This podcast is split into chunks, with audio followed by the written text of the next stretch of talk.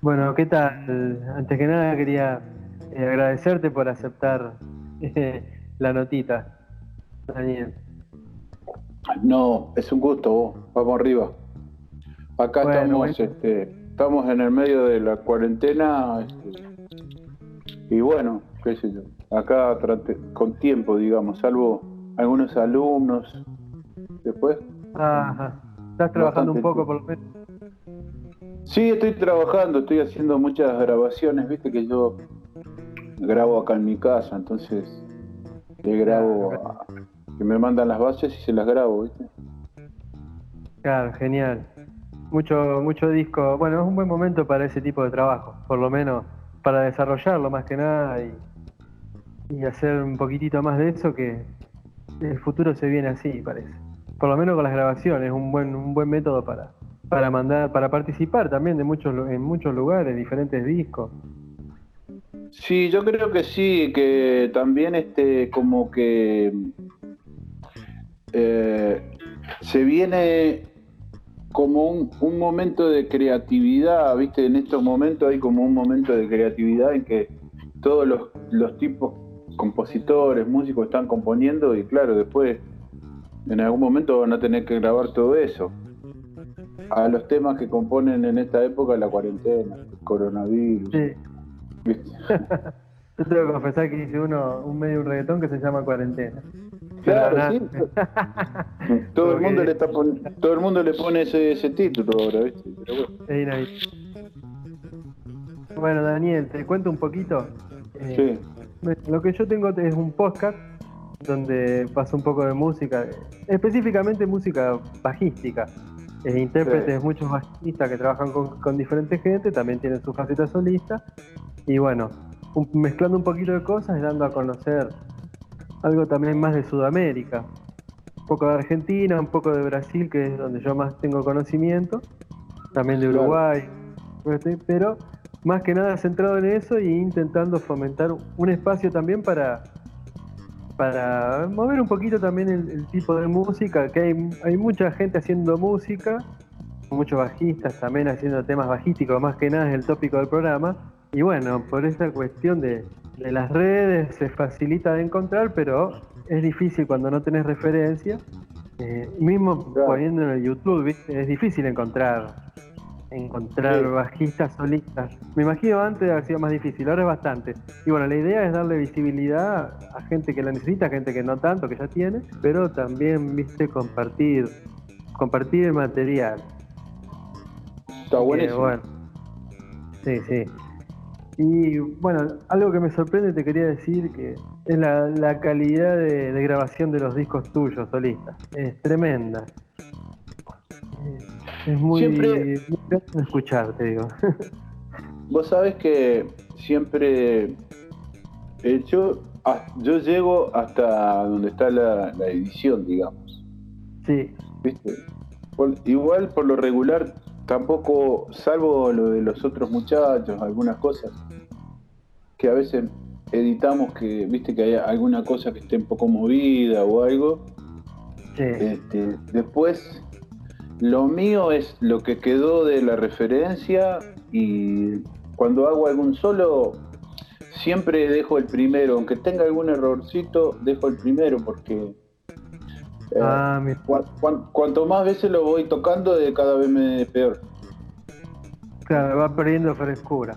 Va perdiendo, sí, y por lo regular siempre el primero que toco lo, lo dejo grabado. Y, y después, bueno, este siempre he grabado con. Siempre me gusta que suene lo más natural posible. No. No, no, inclusive en los bajos míos, cuando yo toco en vivo mis bajos, no me gusta el sonido tan hi-fi, ¿viste? Sí, sí, sí. Me gusta el, bajo natural, entonces trato de que suene eso. Después no, no, no, no tiene ningún secreto. Y bueno, eso sí, siempre me ha tocado grabar con, con tipo capo, como César Silva, que hizo el Bo, el último lo hizo César Silva y el, segundo disco que se llamó Vamos Arriba lo hizo este eh, Mario ah, ¿cómo era el nombre de él? Este, Mario, oh, oh, olvidé. Este, bueno, eh, que es el técnico que grabó acá a, a qué sé yo, a, todos los capos los grabó él, a Charlie, a Spinetta, grabó a todos los, los cracks, viste, a Soda, viajaba con Soda. Mario Breu, Breuer. Ese. Breuer, ahí va, no me acordaba, no me salía. Un capo. y el Mario, por ejemplo, el Mario, este, viste que grababa todos los de eh, los discos de en vivo de de Soda Stereo, de su Mario, ¿viste? Entonces también, qué sé yo, siempre me siempre fui a caer con, con, los cracks, ¿viste? Entonces, sí, escucha muy natural. Te digo algo que me hace recordar, eh, me hace recordar mucho los discos. Yo viví 10 años en, en, Brasil, viví en Río de Janeiro y estuve ahí en contacto y escuchaba bastante, no sé, lo veo como muy, muy Holanda, muy brasilera.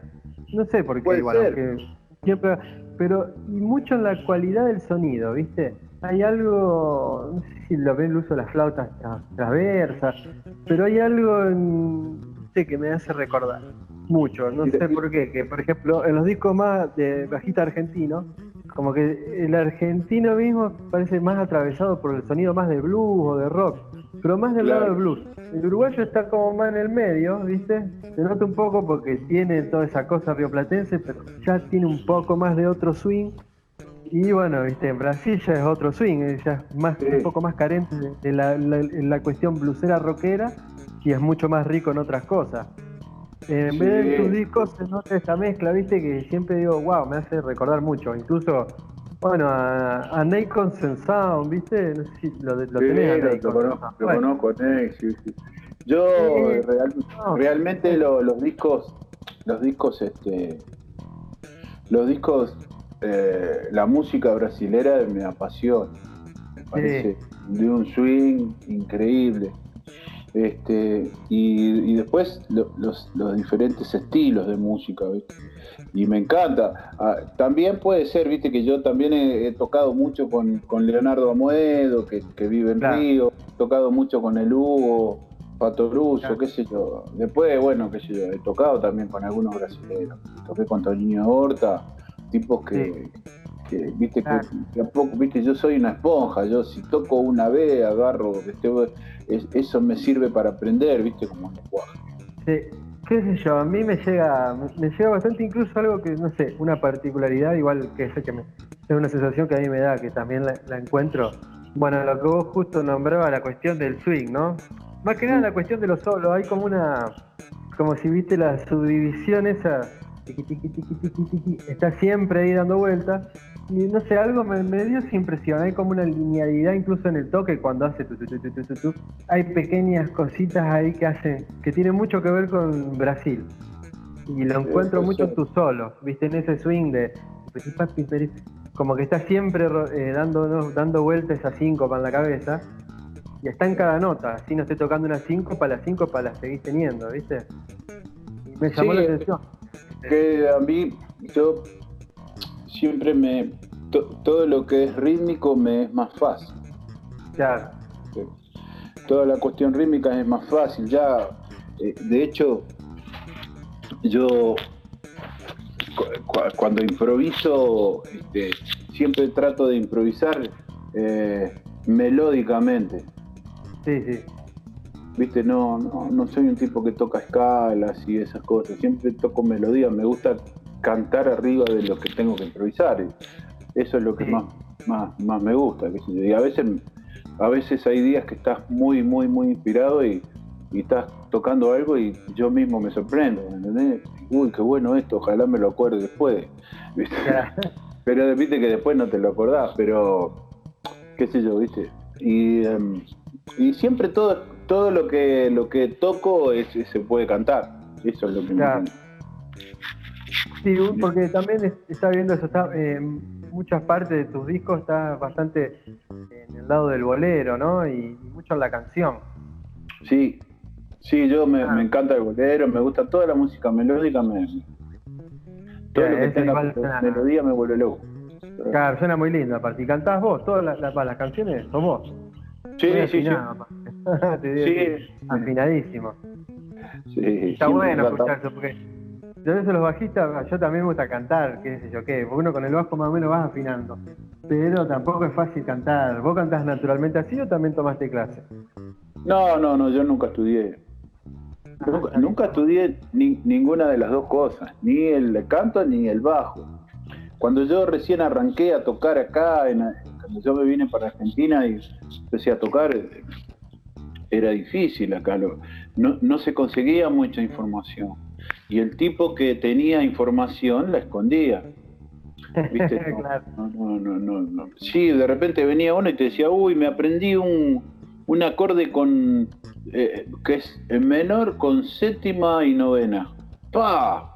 ¿Y cómo es?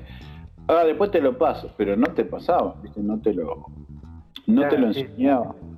Y bueno, qué sé yo, y, y uno va aprendiendo. Yo, eh, por ejemplo, yo aprendí a improvisar con un tipo que, cuando yo, viste, hubo épocas que yo tocaba acá en, en una cosa que se llamaba la bailanta, Sí, sí, sí. que, era, la, que era la música tropical. Entonces, por ejemplo, yo, este, por ejemplo, eh, un día íbamos viajando con, con el trompetista, que yo hablaba mucho, con Quique Joya, que ahora murió, un trompetista que era uruguayo también.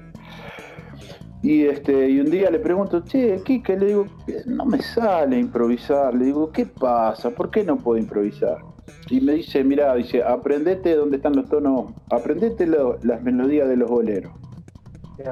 Y le digo, bueno, dice, pero aprende la melodía, toca la melodía. Fíjate en, en qué dibujo está, me dice, y después, este, cambialas de lugar. Muy Pero bueno. está bien, entonces, y ahí empecé a aprender, qué sé yo, viste. Y ahí vi que- empecé a descubrir que todas las melodías de, los to- de las tonalidades de que tienen un centro tonal mayor están en el quinto grado. Ya. Si vos- para que vos puedas cantar en, la ton- en el tono tenés que estar en el quinto grado. Entonces aprendí eso y empecé a tocar y a cambiar las notas de lugar y empecé a improvisar con eso. ¿Viste? Y, y bueno, que supongo que me, a partir de ahí también me empecé a, me, me aprendí tantos boleros que me, me empezó a gustar, qué sé yo, ¿viste? Sí, no, aparte igual la, la cadencia es, es buenísima también para la improvisación y esas cosas, porque muy melodiosa y armoniza mucho también con la, con la armonía justo que está, que está rolando ahí, que está dando vuelta, que eso es lo lindo. A mí me gusta, lo del bolero me gusta mucho eso, más que nada las melodías, ¿viste? Claro, es riquísimo para aprender a, a improvisar o más de verdad, ¿viste? Porque no algo mecánico, mecanizado, sino una cuestión sentimental, más que nada. Claro, totalmente, para que le puedas poner la melodía. Vos fíjate que yo, por ejemplo, este, después me tuve que aprender boleros que estaban en tonalidades menores para poder tocar en los menores. Y, pero también, este, yo soy un gran escucha de mm, Chet Baker, ¿viste?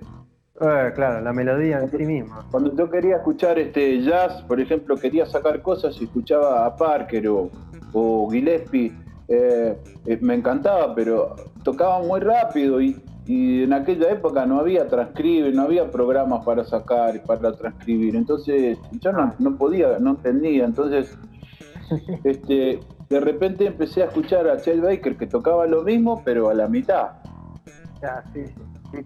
En vez del tipo de tocar pa tocaba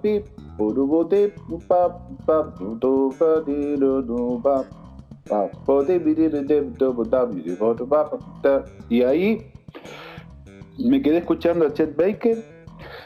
De hecho, hoy, hoy tengo casi todas las la, casi toda la música de Chet Baker la tengo acá. Cada tanto me transcribo algún solo, qué sé yo, alguna cosa Sí. de esa porque que me encanta. ¿eh? Dice que tiene un disco de Chet Baker ahí grabado en Río, creo. En Río Sí. está con una banda brasilera, muy bueno. Sí. Lo encontrado otra vez por internet. Tremendo Chet Baker. Sí, esa versión que tiene de hojas muertas que está con Ron Carter y, y Steve Gadd, Ron Carter. Eh, ton, ton, eso es tremendo. Eh, pero bueno, qué sé yo, es el tipo que yo escucho mucho y, aprender de ahí, de escuchar, ¿viste? No, no, no copiar, pero sí sacarle la, el fraseo y algunas ideas para algunas frases, qué sé yo, he escuchado. Entonces, más o menos entre todos vas haciendo una mezcolanza y cuando querés acordar, sí. es tu estilo. Sí, sí, sí. Eh, a mí, por lo menos, yo pienso eso es similar que vos, como vos decís, hasta aprender a hablar con tu propia voz, pero tenés que ir aprendiendo de los, de los demás, de los que lo hacen. Que no hay otra forma. No, no, es algo que seas un genio, algo que seas un genio y ya nazcas con un, eh, qué sé yo, improvisando y tocando, bueno, supongo, pero por lo regular, siempre si vos te pones a escuchar, todos los cracks tienen cosas de otros, qué sé yo, viste, Buten, Víctor Buten tiene mucho de, de Laboriel por ejemplo. Claro, sí, Dave Laboriel. De Laboriel, que mamó de Laboriel, que ha sacado cosas que son increíbles. Este, qué sé yo. Si escuchás a Bona, Bona también tiene cosas. Pero bueno, todo, el mundo tiene cosas de algo que después la se va modificando y cuando querés acordar tenés tu, lenguaje. Y eso es como lo más piola. Sí, eso está bueno, pero eso yo creo que es lo más difícil de entender a veces para un montón de. para todos como músicos y para mucha gente, en el sentido de que es posible hacerlo y llegar a cierto, a ciertas alturas, pero que el trabajo que, hay que hacer es un montón. Sí. Hay que ver si está uno dispuesto, digamos, a hacerlo. Más que nada eso, se puede, poder se puede. Excepto, claro, que seas un genio, una persona que nace ya, si sos un ser humano normal, con un poco con un extra de sensibilidad para dedicarte a eso, el trabajo es, larguísimo. Sí, mira, yo hace unos, hace, hace unos cuantos años, cuando era más chico, un día me había agarrado porque me quería ir a vivir a Los Ángeles. Y, bueno, empecé a hablar con uno, con otro, y ahí de repente caigo a hablar con un músico que se llama Arato Catrián. este, y me, me dice Ara, mira Massa, dice, si vos venís para acá, Dice, vas a tener mucho trabajo porque vas a poder tocar en el circuito de los brasileros. Dice, vas a poder tocar con los cubanos. Dice, vas a poder tocar con los argentinos. Vas a poder tocar con los uruguayos. Dice, vas a poder tocar con los colombianos. En los circuitos de todo vas a poder tocar. Dice, por la forma que vos tocás, dice, te gusta la base, te gusta el coso. Acá lo que no queremos más, dice, son pastorios, ¿viste? Porque en realidad vos, en, en Estados Unidos, vos levantás una piedra de 500 pastores tipos que tocan como Jaco, no creo que nadie sea como Jaco, porque para mí Jaco era como, como un genio, ¿viste? Me parece. Pero debe haber tipos que tocan ese lenguaje parecido. de claro. Nivel técnico y estética y horas de, vuelo, claro. Es cultural también, ¿viste? Sí, sí, claro, debe haber miles. El bajo eléctrico es cultural, hay miles de gente que toca bien. Sí, sí, sí, sí, totalmente. Sí, como la guitarra eléctrica, yo soy del interior de Santa Fe, ahí vos levantás, son pueblos de 6.000 habitantes, siempre, vos levantás una piedra y tenés tres guitarristas de heavy metal, que tocan bien. Mm. Increíble, se multiplican por miles. No hay mucho bajista, ¿viste? Pero que hay, esculturalmente la gente se dedica a eso, hay guitarra, hay heavy metal, folclore y heavy metal, ¿viste? Chacarera que van de Iorio a los chachaleros, los chicos. Sí, está bueno. Y aparte, viste que, por ejemplo, en la, cuando yo tocaba la cumbia, había una cumbia santafesina. Claro. Porque la, porque la manejaban los guitarristas. Claro, como cumbia de guitarra.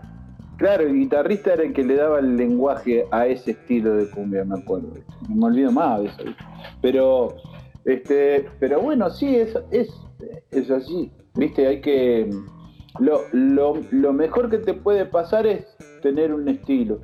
Que al principio, yo te digo la verdad, cuando yo a veces tocaba y venía algún tipo y me decía, che, Massa, ¿me, puedes grabar un solo acá? Y yo le decía, ¿estás seguro, loco? Digo, mirá que hay otros tipos que hacen buenos solos. Yo toco, los solos míos no estaban buenos, ¿viste? Y yo de repente grababa un solo y venía mi mujer y me decía, uy, qué lindo ese solo, ¿viste? Y yo la miraba como diciéndole, me estás cargando, ¿viste? Dejate joder, digo, es una porquería. Y sabes que cuando quise acordar, me empezaron a gustar mis solos. Y hoy en día los escucho mis solos y los disfruto, ¿viste? Pero porque no se parecen a ninguno. Claro, claro. Y porque estás escuchando lo que querías decir. ¿Te das cuenta que pudiste expresar lo que querías decir? O, o, por lo menos si ese solo es sincero. Soy yo tocando. Y bueno, yo le digo siempre a mis alumnos acá, ¿viste? Que si vos te preparás un solo antes de ir a tocar, o te preparás los solos de los temas, eh, no vale, porque no estás improvisando, estás haciendo un, estás tocando un solo. Improvisar es, cuando no sabes con qué nota vas a empezar, ¿viste? Claro. Totalmente. Siempre sabes por dónde, siempre sabes dónde te vas a parar. Eso lo sabes, depende de la tonalidad, sabes dónde va a arrancar, pero la primera nota no sabes. Eso yo me manejo así. La improvisación es una improvisación, punto. Y eso es lo que produce que, que la gente este, se sorprenda también, qué sé yo, o, no. claro, claro, pero bueno, también es parte de la diversión. Totalmente. de, todo el trabajo de haber, de haber repasado y hecho y hecho y hecho. Yo también pensaba, mismo con un estándar, años, cada vez que vos lo tocás, lo tocás, lo tocás, lo repasás, lo vas dominando más, vas creando más frases porque ya dijiste lo mismo de tanta forma que ahí entra la variación, ¿viste? Y entra todo ese tipo de cosas que te empezás a enriquecer. El fruto del estudio, en ese aspecto, el trabajo. Claro, después, por ejemplo, otra cosa que también este, tengo clara es que, eh, la, ¿viste? Cuando vos, ¿viste? Cuando vas, vas a una jam session, por ejemplo, y, y, vos ves que en, sobre un tema hay un solo de, por ejemplo, saxo, y el saxo hace 10 coros. Pero yo me quiero matar. Porque, porque, porque, ¿qué pasa? Después yo pienso, digo, pero ahora después vamos a tocar este otro tema y el tipo va a volver a tocar lo mismo porque no existe nadie que pueda hacer todo distinto otra vez. Entonces, no sé qué, eso también yo lo aprendí, o sea, vos, vos haces la vuelta de solo que, son las que tenés algo para decir, punto. Por ahí es una vuelta sola, por ahí son dos, por ahí son tres. Pero ya más estás poniendo todo la, estás poniendo todo y cuando viene el segundo tema va a ser una copia, indefectiblemente vas a copiar cosas del otro y en el otro del otro. Entonces ya no hay nada para, para qué sé yo. Me parece a mí. Que disfrutar como que viste como que el solo tiene que ser claro, yo siempre lo uso como un lenguaje. sí, sí, tiene no, es, un idioma. Claro, tiene que ser claro, eh, tiene que tener aire, tiene que tener eh, dinámica, ¿viste? Y ya está, con eso está bien. Excelente, grandes palabras. y muy útiles para la gente también, los que siempre estamos ahí estudiando, arrancando y también para, para ya digamos cuando sabes que tocas un montón y no tienen aire los solos y son incantables y, uno se frustra y dice, pero esto no está bueno, no está bueno. Y ahí está la cuestión, es, no tiene aire. No respira, es una persona hablando sin parar. Por eso está bueno cuando vos, cuando vos haces, viste, cuando vos haces este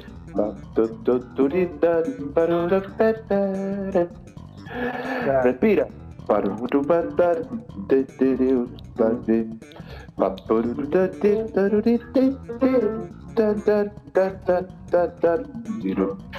y siempre tenés que estar respirando junto con el instrumento, si no, va.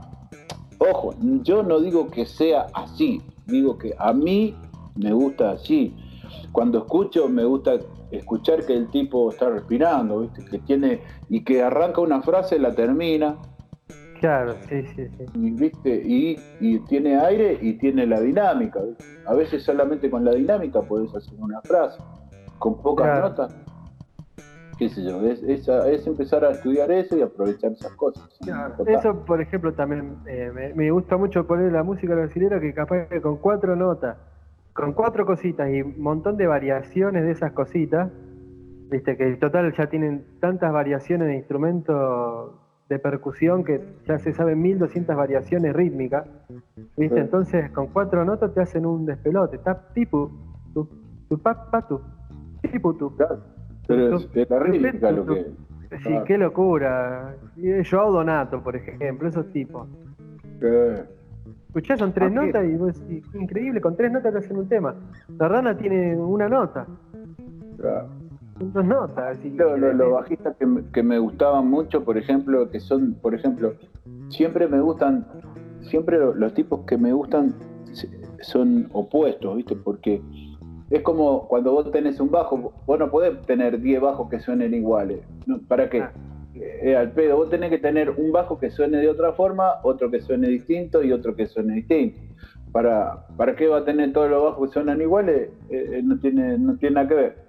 Pero, y lo mismo me pasa cuando a la hora de, elegir los bajistas que me gustan, qué sé yo. Por ejemplo, los dos bajistas que a mí me vuelan la cabeza son Laboriel y Anthony Jackson, por ejemplo en, el mundo.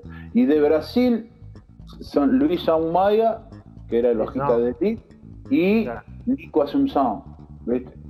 Sí. Que son dos cosas opuestas, ¿viste? Porque uno es recontra rítmico, el otro también tenía un swing, Nico tenía un swing que no se podía más, pero tenía más claro el asunto, viste, armónico, te, hacía un solo y te volaba el cerebro. Tenía un fraseo. Pero, viste, Luis Maya, para mí, viste, eso, eso lo de Luis Aún, cuando yo escucho cosas de Luis Aún me emociona mucho, porque el swing del tipo para acompañar algo solamente con, con, con rítmica me huele la cabeza. Sí, sí, tremendo. Pues decía, y Artur Maya, tremendo también, Artur. sí, Terrible. Grandes, grandes valores. Bueno, Daniel, te voy a dejar Vamos tranquilo si tenés que seguir con tus, super, tenés con tus grabaciones y con lo que veníamos hablando. Acá le estoy metiendo.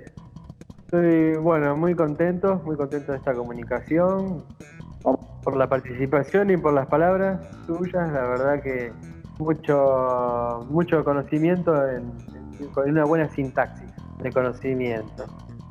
Bueno, vamos arriba, qué sé yo, ojalá sirva ahí para alguien, sirva y este y bueno, y por lo menos para, para conocer a alguna gente.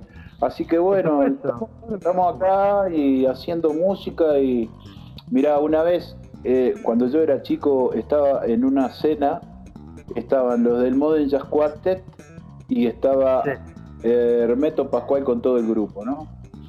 Entonces tocaron los del Modern Jazz Quartet, papi, se tocaban todos los tipos, ¿viste? Y después tocó Hermeto, tocó Hermeto Pascual, papi, papá. Y yo estaba con, estábamos con el Luis Salinas, todo eso. Entonces, digo, nos dijeron para que tocáramos nosotros y yo no quería tocar, ¿viste? ¿Viste? Estaba Utiberé. Utiberé, sí. Utiberé, que tremendo. Entonces, este, le digo, pa, no, yo no voy a tocar. Entonces, él me llevó aparte y me dice, mira Daniel, me dice, que eso me quedó para toda la vida. Mira, dice, el hecho de que vos eh, disfrutes y te emocione la música, ya hace que los dos seamos iguales.